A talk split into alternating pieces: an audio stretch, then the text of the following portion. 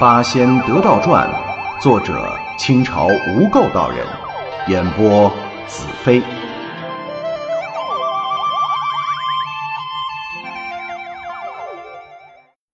第六十一回，罗仙奉旨建道场，棒金开腹宴群妖。上，铁拐李会通飞飞颠颠一行，稍稍放慢了脚步。不着痕迹的等着后面那四个道人。片刻功夫，那四道已经来到近前。四人所穿的道袍颜色、样式、长短各异，似乎不是同一门派的，但是有一个共同特征，就是相貌凶狠，身躯高大，眼中带着凶光。一望而知。不是什么正经仙人。铁拐李微微一笑，向他们举手作揖。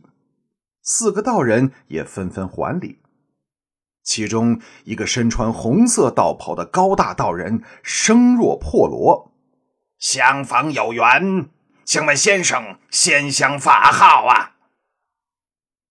铁拐李道：“小道姓李，就是附近修行的散仙。”不知四位师兄高姓大名，仙乡何处？红袍道人见铁拐李等只是无名之辈，神情顿时倨傲起来。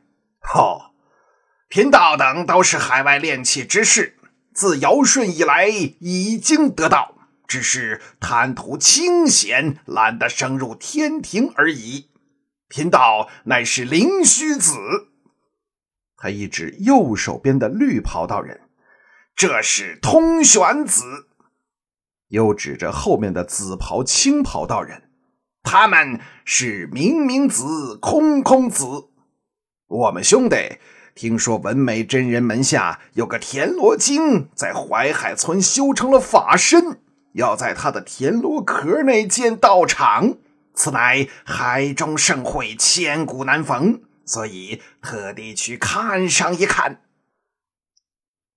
慧通听了，目光扫向了铁拐李。铁拐李和他的目光接触，毫无异状，拱手道：“哦，原来是四位仙长，小道早有耳闻，今日得见，三生有幸。这是我的师妹慧通和两个徒弟，我们和仙长一样。”听说罗壳内道场的名气，因为从没见识过，所以想去开开眼。能否跟仙长们一同前往啊？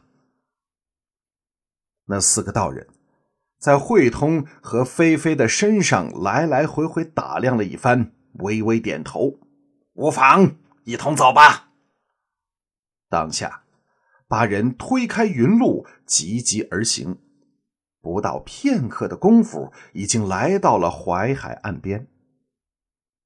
铁拐李不知道这四个家伙的法力道行如何，所以故意装出敬畏之色，退后他们两步。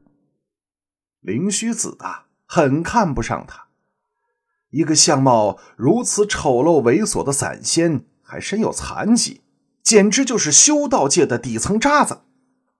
一看他如此谦卑，更是生起轻视之心，傲然点点头，对其他三个道人说：“我们先走一步吧。”四人来到海边，手捏碧水诀，这汪洋巨波顿时向两边分开，形成一条直通海底的大路。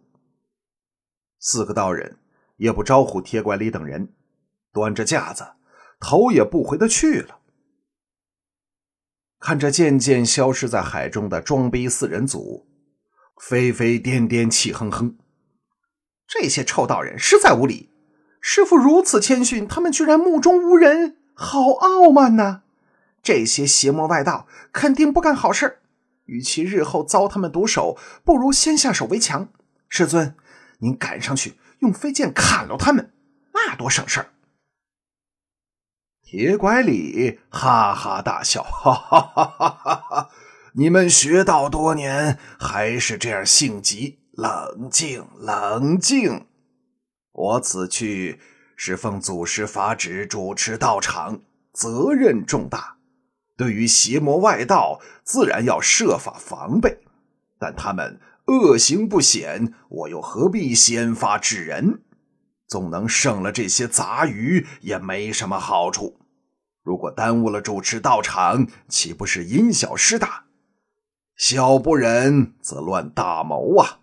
你们需谨记我今日之言，以后凡遇横逆之事，万勿轻举妄动，先观察，仔细观察，摸清彼此的长短虚实，可战就战，不可战则退避三舍。如果因为一些小小挫折就去拼命，那只是匹夫之勇，非修道人之本呐。慧通听了，非常的心服，连连称谢。但飞飞颠颠两个人则拉下了脸。哎呀，师傅真是老奸巨猾，花不留手，还偏偏有一大堆的道理。两妖的脸上不由得露出愤愤之色。慧通则笑着安慰他们。铁拐李摇了摇头：“他两个呀，秉性刚强，见义勇为，正是天赐的侠义心肠。